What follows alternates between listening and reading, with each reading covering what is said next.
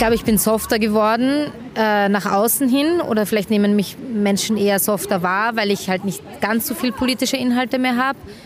Ähm, was ich aber auch gebraucht habe für meine eigene mentale Gesundheit, dass ich zwischendurch einfach ja, mich auch mal mit belanglosen Dingen irgendwie auseinandersetzen kann und oberflächlichen Dingen.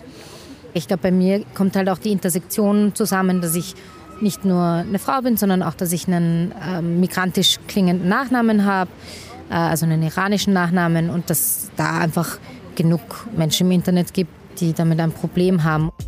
Das sagt Madeleine Daria Alisa D., besser bekannt als Daria Daria.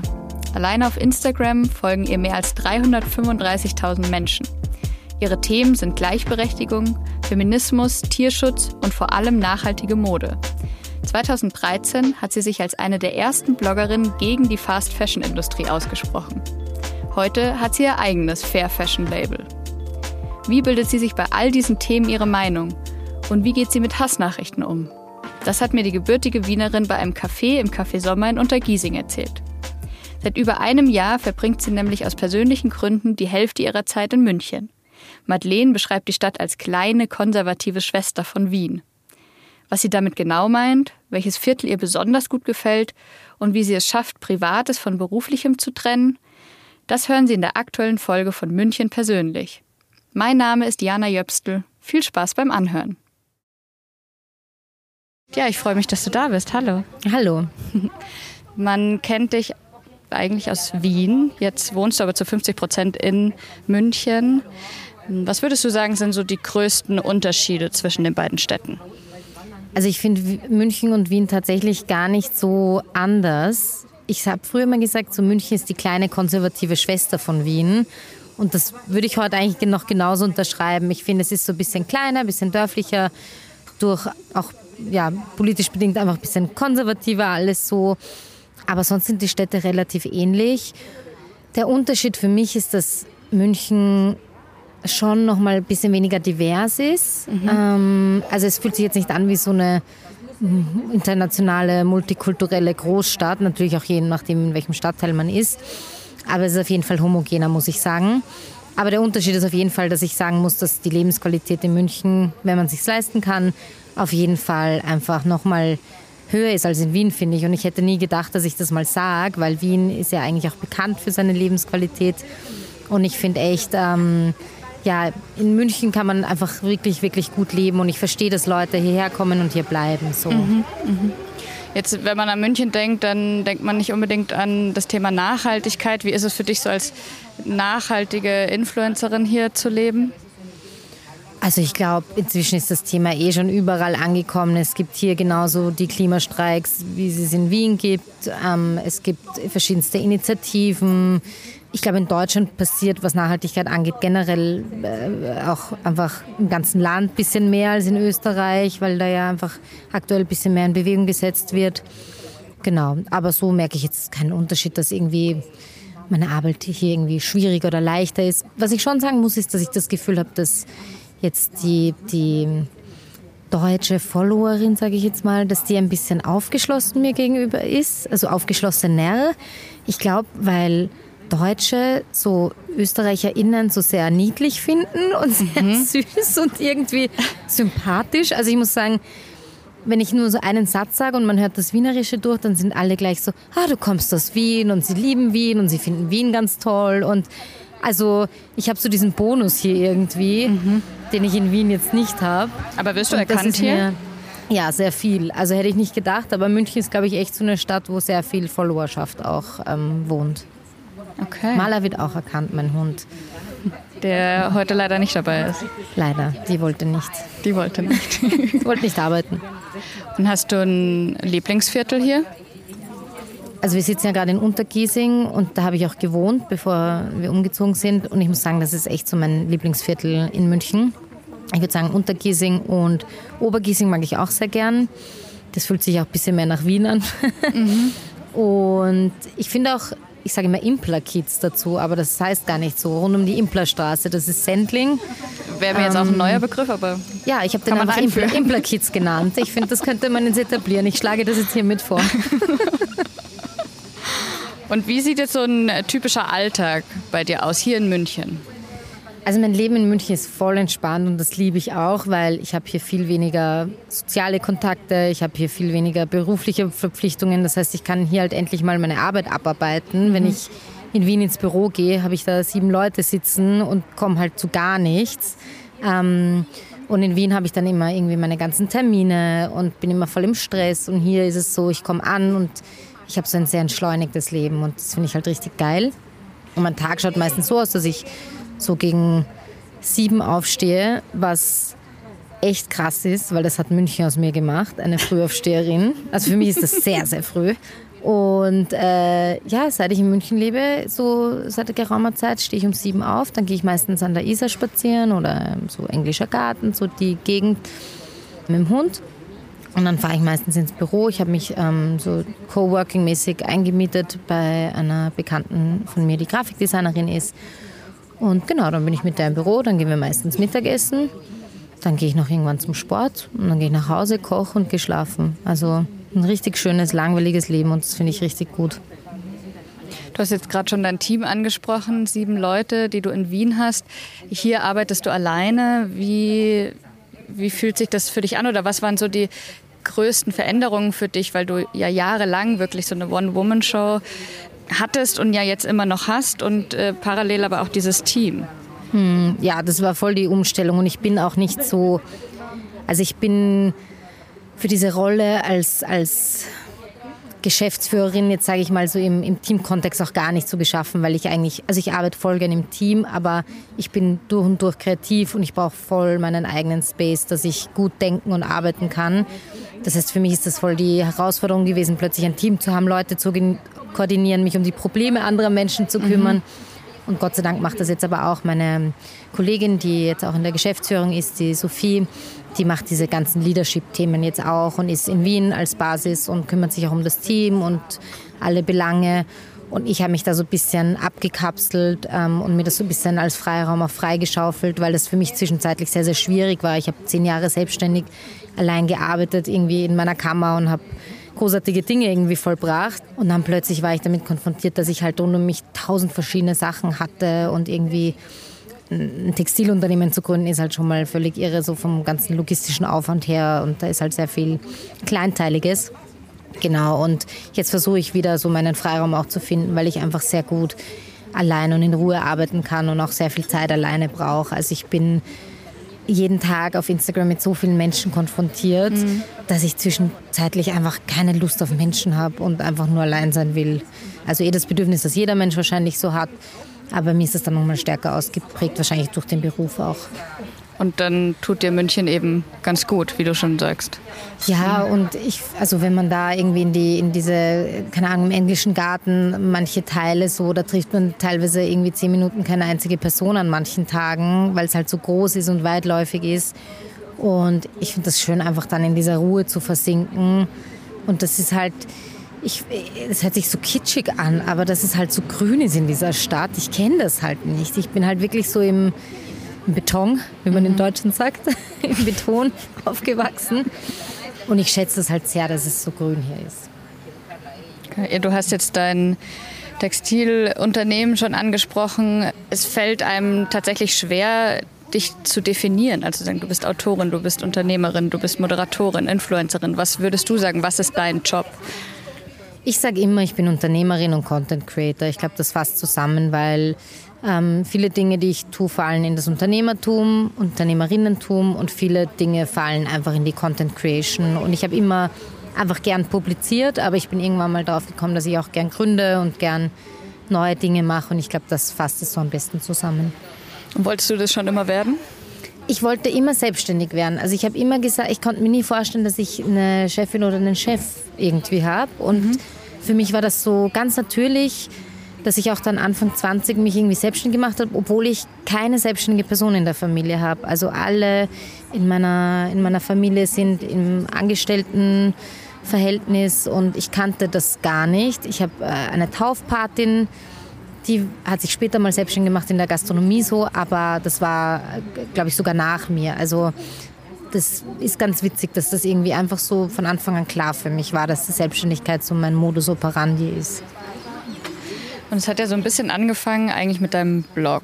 Du hast von 2010 bis 2017 ähm, diesen Blog geschrieben. Ähm, es war am Anfang, waren auch so ein paar politische Sachen dabei, habe ich äh, rausgefunden. Dann wurde es eigentlich zu einem reinen typischen Mode-Lifestyle-Blog und dann gab es so einen Wechsel. Also du hast dich als eine der ersten gegen diese Fast-Fashion-Industrie ausgesprochen, hast deine Ernährung auf vegan umgestellt, ähm, hast jetzt auf einmal auch über Themen wie Tierschutz, Feminismus, Gleichberechtigung gesprochen. Gab es einen bestimmten Moment, wo du gemerkt hast, so, boah, jetzt muss ich was ändern und anscheinend habe ich ja jetzt auch was geändert? Ich glaube, ich, bei mir ist es immer, ich schwank immer zwischen so den Polen, glaube ich. Und ich glaube, das liegt bei mir schon daran, irgendwie, dass ich das Kind einer österreichisch-iranischen äh, Beziehung bin. Das heißt, ich bin schon so zwischen Kulturen aufgewachsen. Mein Vater war politischer Aktivist und ich bin in einem sehr politis politisierten Haushalt aufgewachsen. Und gleichzeitig hatte ich aber auch immer Liebe für sehr oberflächliche Dinge oder vermeintlich oberflächliche Dinge wie Mode und Kunst und Architektur. Und ähm, ich glaube, diese vermeintlich gegensätzlichen Interessen bringe ich eigentlich alle so in, in meinem Schaffen unter. Und ich glaube, früher war es immer so, dass ich dachte, es ist so das eine oder das andere. Ich habe so sehr politisch begonnen, habe damals auch Politikwissenschaft studiert. Dann bin ich so sehr lifestyle geworden, aber auch, weil das so alle gemacht haben und ich mich sehr am Außen auch orientiert habe. Mhm. Und irgendwann mal habe ich da so meinen eigenen Weg gefunden. Und es gab schon so diesen Tag Null, würde ich sagen, im Jahr 2013, wo ich wirklich so den Schalter umgelegt habe und gesagt habe, so, jetzt möchte ich wirklich über die Probleme mit der Mode sprechen. Das war 2013 im Herbst. Da habe ich eine Doku gesehen. Ähm, die heißt Gift auf unserer Haut und da geht es um Ledergerbereien in Bangladesch. Und mhm. die hat mich einfach emotional so gepackt, dass ich gesagt habe, okay, das ist jetzt ein Thema, mit dem möchte ich mich beschäftigen. Ja, und dann habe ich eigentlich versucht, so meinen Weg da zu finden. Und ich glaube, ich kriege das inzwischen ganz kurz unter. Und ich glaube, die Leute, die mir folgen, folgen mir auch wegen dieser Mischung aus leichter Unterhaltung und Entertainment und ich bin auch eine sehr dödelige Person, so als so in der Essenz. Ähm, und ich bin aber auch eine sehr ernste Person und ich glaube, diese zwei vermeintlichen Gegensätze versuche ich so unterzubringen und inzwischen gelingt mir das auch ganz gut und ich akzeptiere das auch ganz gut und denke mir nicht so, ich muss jetzt mega ernst und politisch werden oder ich mache nur noch Lifestyle-Content, sondern ich kann das irgendwie ganz gut mischen jetzt. Und wie kommt diese Mischung zustande? Also überlegst du dir jetzt so, heute bin ich mal ein bisschen ernster und morgen bin ich ein bisschen lockerer? Nein, das ist so ganz nach Gefühlsverfassung. Also an Tagen, wo sich die Welt leichter anfühlt, da bin ich auch leicht. Und an Tagen, wo sich die Welt sehr schwer anfühlt oder es auch gerade Themen gibt, die einfach nicht witzig sind, dann bin ich auch nicht witzig. Und ich glaube, so geht es ja den meisten Menschen, dass es... Ähm, diese Amplituden einfach da sind, die das Leben so mit sich bringt und die, die bringe ich auch in meiner Arbeit unter. Und ich bin so sehr unstrategisch auch. Ich habe keinen Redaktionsplan, ich habe eigentlich nie Content vorproduziert. Mhm. Ich mache das eigentlich fast immer am selben Tag und dann stelle ich es auch online. Ja, also ich bin auch nicht so ultra koordiniert. Aber spürst du da dann nicht einen, einen, Druck, wenn du sagst, du hast jetzt keinen Contentplan, dass du dann im Hinterkopf immer hast, oh, ich muss ja morgen wieder was produzieren? Doch, aber das habe ich sowieso, dass ich immer das Gefühl habe, hinten nach zu sein. Also ich glaube, bei meinem Arbeitspensum, bei meinem Beruf und ich habe auch ADHS, äh, da ist man so, hat man sowieso immer das Gefühl, dass man alles äh, überall hinterher rennt. Daran habe ich mich gewohnt und das ist ganz normal, dass ich immer diesen Druck habe und dass ich diese also diese, diese Leichtigkeit, ich, ich erwarte auch gar nicht so diese Leichtigkeit davon, weil ich habe mir einen Beruf ausgesucht, der einfach mit sehr vielen Menschen verbunden ist, mit sehr viel Erwartungshaltung. Ich meine, ich kriege am Tag mehrere hundert Nachrichten, ich kriege zig Anfragen, es kommen jeden Tag irgendwie 70 E-Mails rein, ich habe 50 WhatsApp-Gruppen, wo jeden Tag irgendwas reinkommt. Also, dass ich ein super gechilltes, entspanntes Leben habe, wo ich mich nie unter Druck gesetzt fühle, das äh, habe ich schon abgeschrieben. Du machst das ja auch schon ein ja. Zeitchen. Mhm. Aber weil du jetzt gerade gesagt hast, die äh, tausend Nachrichten, die reinkommen, das sind ja dann nicht immer nur positive. In einem Interview hast du mal gesagt, dass du äh, eigentlich täglich Hassnachrichten bekommst und auch sowas äh, wie, dass man dir wünscht, dass du verschleppt und vergewaltigt wirst. Wie gehst du damit um? Wie grenzt du dich da ab?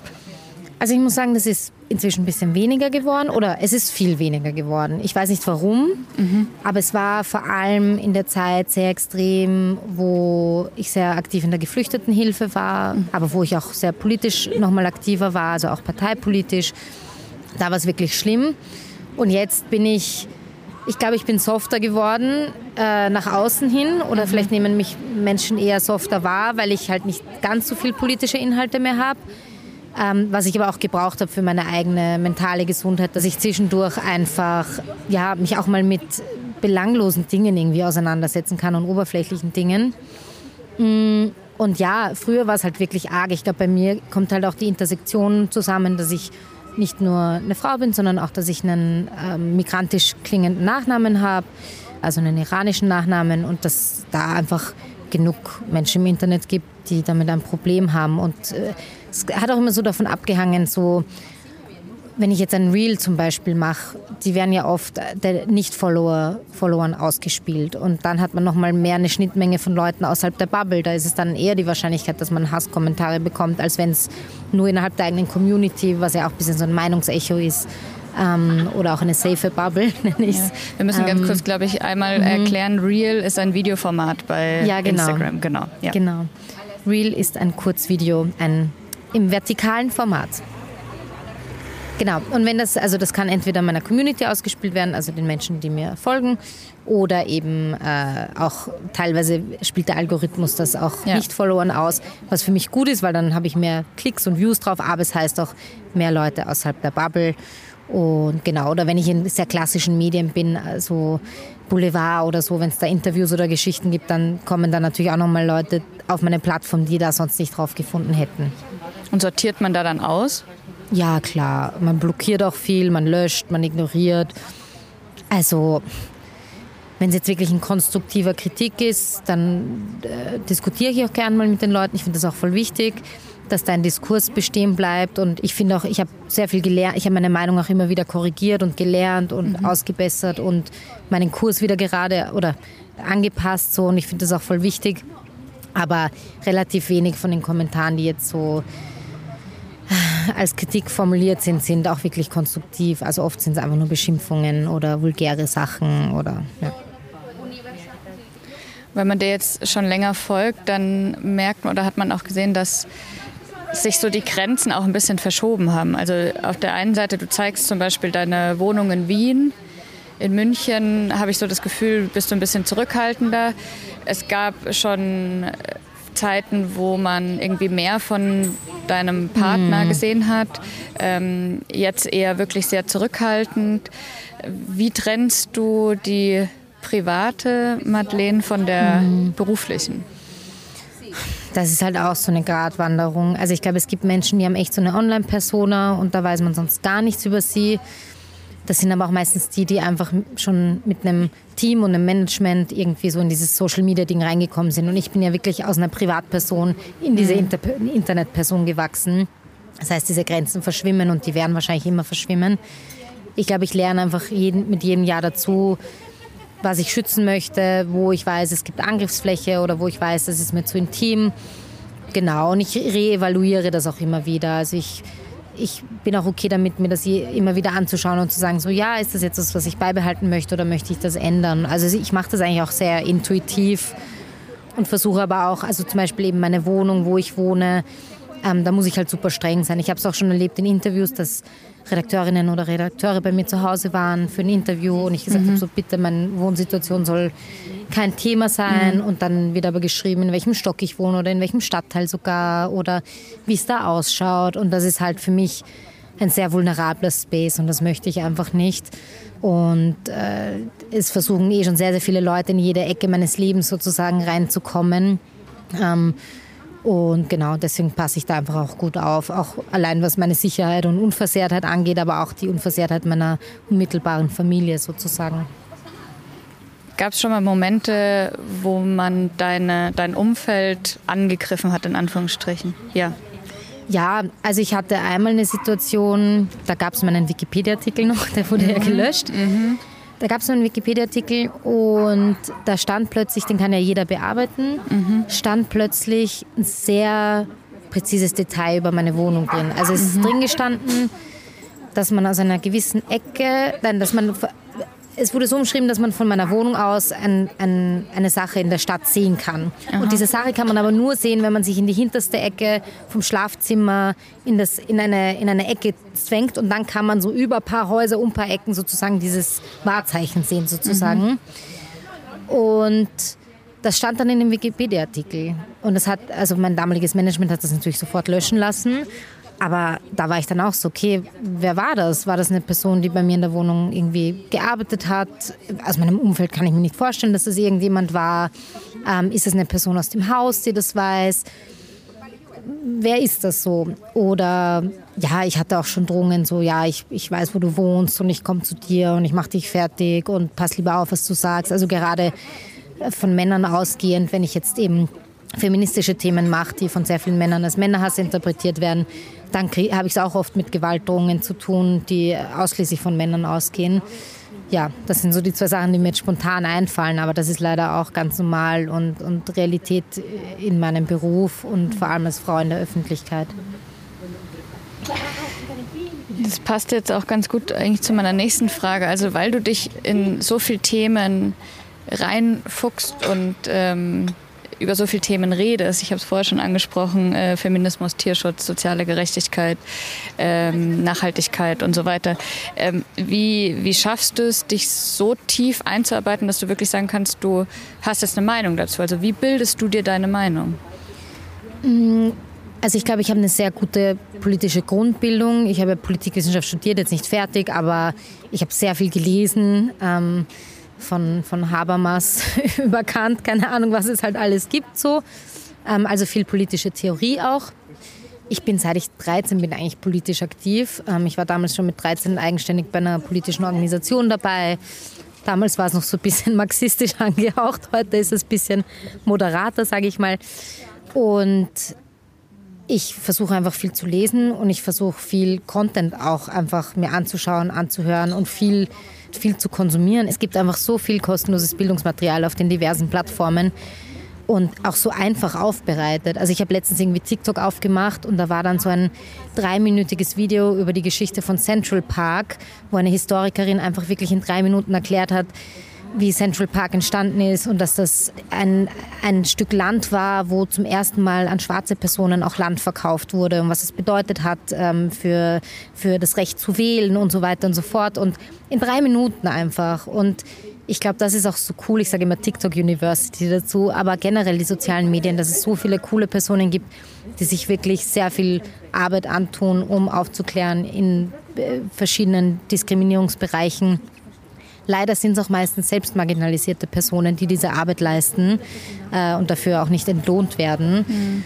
Und deswegen finde ich es auch immer wichtig, wenn man diese Dinge konsumiert, dann auch Credit zu geben, also mhm. sozusagen äh, zu sagen, ich habe das da gelesen oder ich habe das von der Person, um der Person auch ein bisschen Reichweite dann zu geben. Genau. Aber das heißt, das Argument, dass man keine Zeit hat, sich äh, wirklich gut zu informieren, würde laut dir dann nicht gelten, weil es gibt eben wirklich viele Sachen, die kurz und knapp und gut aufbereitet sind.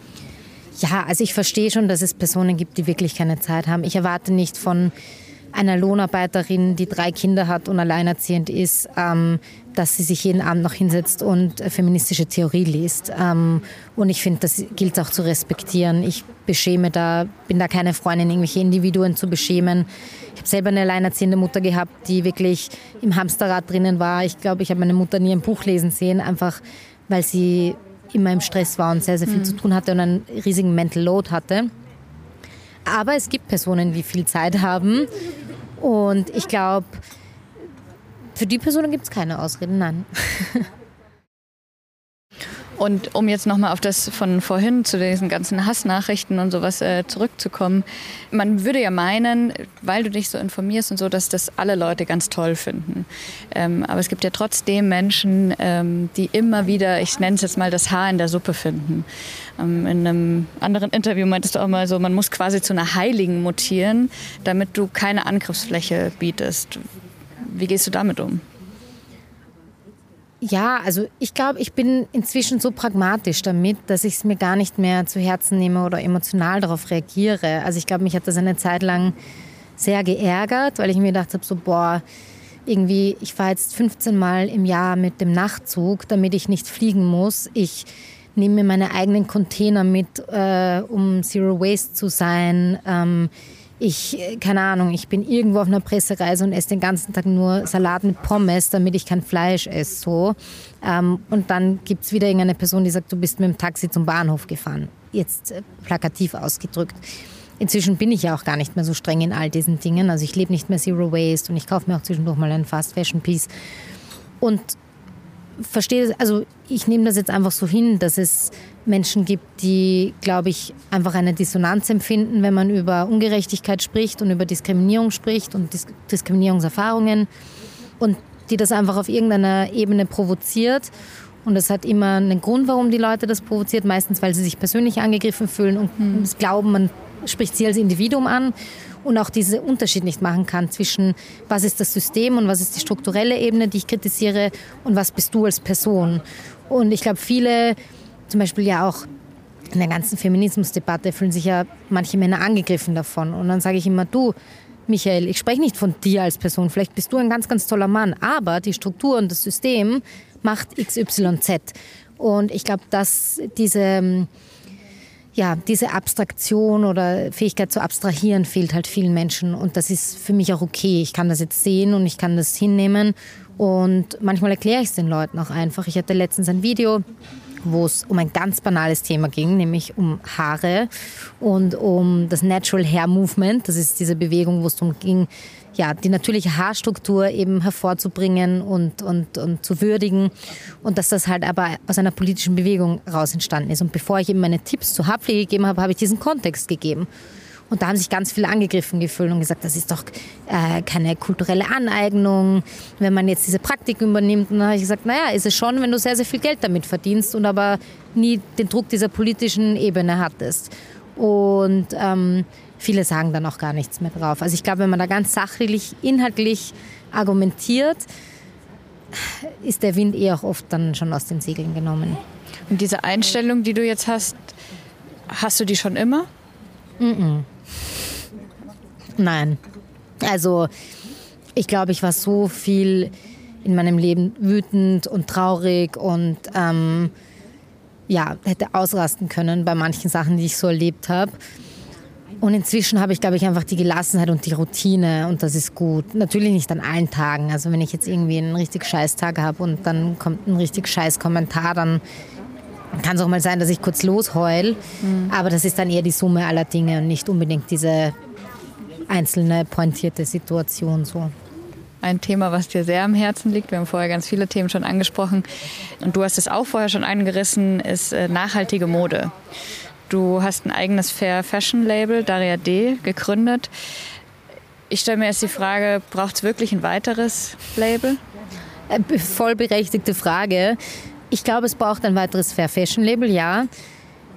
Ob es ein weiteres Modelabel braucht, wahrscheinlich nicht. Ähm, deswegen, wir verwenden den Begriff nachhaltig auch gar nicht, weil mhm wenn wir uns einfach ehrlich sind, äh, kein Kleidungsstück, das neu produziert wird, kann jemals ultra nachhaltig sein. Also ich lasse mir noch einreden, dass es nachhaltig ist, wenn es in einem geschlossenen Kreislauf entstanden ist, also 100% recycelte Materialien und auch wieder zu 100% in den Kreislauf eingeführt werden kann.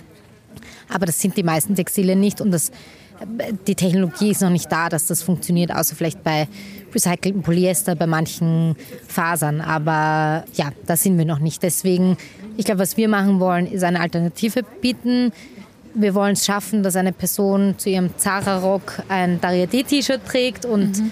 jemand sie fragt, hey, wo hast du dieses coole T-Shirt? Und dann kann sie sagen, hey, das ist von einem Label, die, die probieren nachhaltiger zu sein und sie probieren im Framework, also in dem Rahmen, in dem es möglich ist, zu agieren.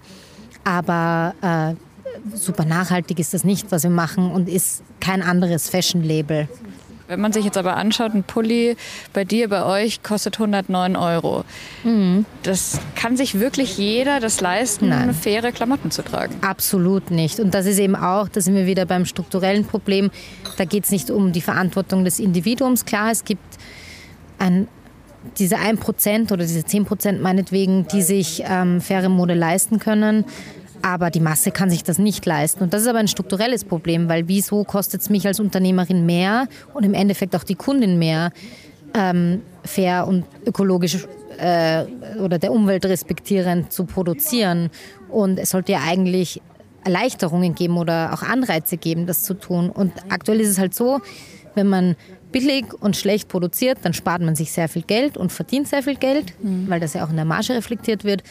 Und wenn man das nicht machen will, dann muss man, wenn man es günstiger anbieten will, halt eine geringere Marge irgendwie einfahren und es ist trotzdem noch teuer für die Kundin. Und das ist wieder eben ein, ein strukturelles Problem. Und ich spreche da nicht nur von einer CO2-Steuer, ich spreche davon ganz viel. Warum ist es nicht politisch geregelt, dass MitarbeiterInnen existenzsichernde Löhne bekommen? Warum ist es politisch nicht geregelt, dass man nicht irgendwo produzieren kann, wo man vor allem Frauen und äh, auch Minderjährige ausbeutet, um dann Kleidung anzubieten für Menschen im globalen Norden? Also das ist ein höchst politisches Thema und deswegen interessiert mich Mode aber auch sehr. Es ist so eine Intersektion zwischen ganz, ganz vielen Themen, also Gender, Race, Class. Es sind so viele Themen, die da zusammenkommen und deswegen finde ich es so ultra spannend, weil es einfach ein hochpolitisches Thema ist und die meisten von uns das eigentlich gar nicht so am Schirm haben. Das ist was, das stülpen wir uns jeden Tag über und es ist so was Politisches. Genau. Was würdest du dir denn kurzfristig dann von der Politik mhm. wünschen in dem Zusammenhang? Also als erstes mal eine CO2-Steuer, eine richtig rigorose. Wenn ich mehr Müll produziere und diese wahre, Kost, diese wahre Kosten, die ich ja von der Natur sozusagen abziehe, wenn die nicht reflektiert sind im Produkt und in den Steuern, die ich zahle, dann ist das nicht fair, ähm, weil das ja Kosten sind, die später dann irgendwie reinkommen über die Klimakrise und die Maßnahmen, die man dann machen muss, äh, die man dann vornehmen muss. Ja, und ich wünsche mir, also es gibt ja dieses Konzept der Gemeinwohlökonomie, wo also in jeder Verfassung, überall auf der Welt eigentlich, von jedem Land steht, dass eigentlich die Ökonomie und das wirtschaftliche Schaffen dem Gemeinwohl dienen sollte. Und der Meinung bin ich auch. Unternehmen sollten dazu da sein, das Leben für Menschen besser zu machen. Mhm. Und wenn aber mein, mein Schaffen, mein, Ökonom mein wirtschaftliches Schaffen nicht dem Gemeinwohl dient, sondern im Gegenteil. Äh, Menschen, selbst wenn das verschoben ist und das ist irgendwo im globalen Süden, ähm, die Lebensrealität von Menschen schlechter macht, dann wieso zahle ich dann weniger? Dann sollte ich eigentlich mehr zahlen. Und diese Idee von der Gemeinwohlökonomie ist ja auch, dass man sozusagen statt wie so einen Steuerbescheid am Ende des Jahres eine Matrix ausfüllt, wo auch soziale Parameter erfasst sind, wo ökologische Parameter erfasst mhm. sind und auf Basis dessen dann mehr oder weniger zahlt, weil innerhalb dieses kapitalistischen Systems ist der einzige Weg, Menschen dazu zu bringen, was Gutes zu tun oder Unternehmen über Geld. Und wenn sie mehr zahlen müssen, weil sie schlechte Dinge tun, dann werden sie gute Dinge tun. Tauschst du dich darüber auch mit anderen InfluencerInnen aus, also die in dem Bereich tätig sind? Also zwei meiner engsten Freundinnen sind ähm, auch sehr aktivistisch unterwegs auf den sozialen Plattformen, also sind auch Content Creator und äh, da sprechen wir privat auch sehr, sehr viel über solche Themen. Also ich habe generell einen sehr politisierten Freundeskreis und eigentlich keine Person, mit der ich wirklich super eng bin, ist so, ist so gar nicht politisch. Aber das heißt nicht, dass wir immer nur ja, philosophieren und Diskurs führen. Also wir schauen auch mal Love Island.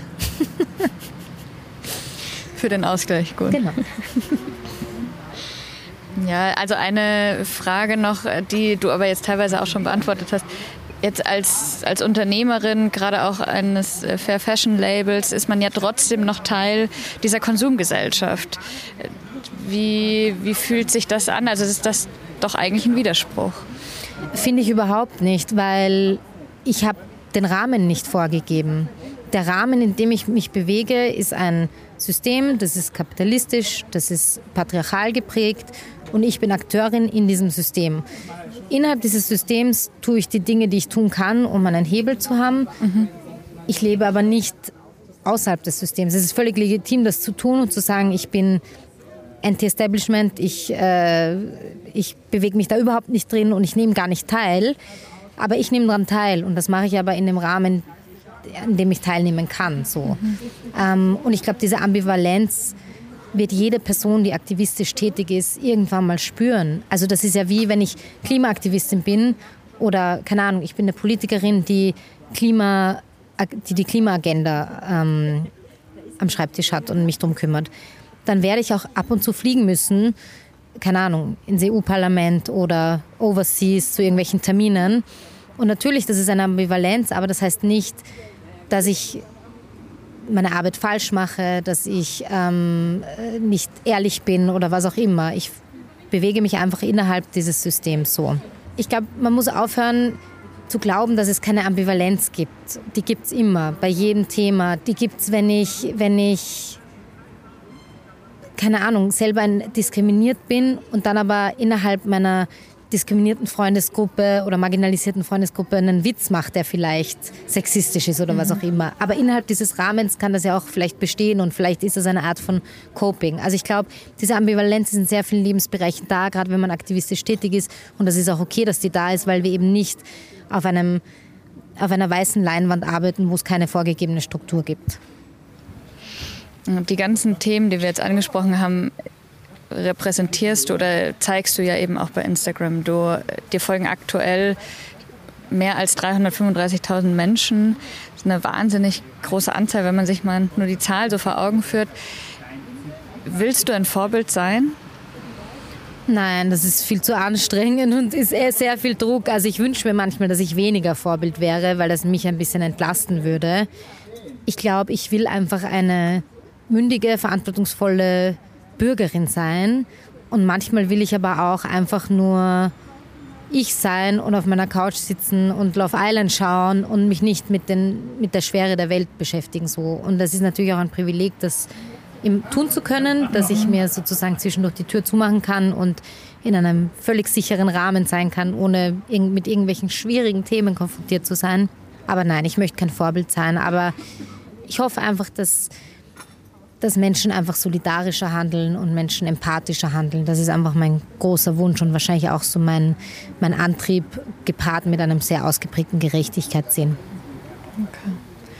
Und jetzt rückblickend, vielleicht so die letzte Frage. In einem Interview hast du 2017 gesagt, du möchtest ab jetzt nur noch Dinge tun, die dich glücklich machen oder die gut sind.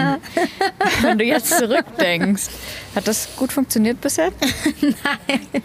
Nein, ich kann mich gar nicht erinnern, dass ich das gesagt habe. Funny. Nein. Nein. Also ich muss sehr, sehr viele Dinge tun, auf die ich gar keine Lust habe und die ähm, sehr anstrengend sind oder ja, mühsam sind. Und, aber das gehört auch dazu.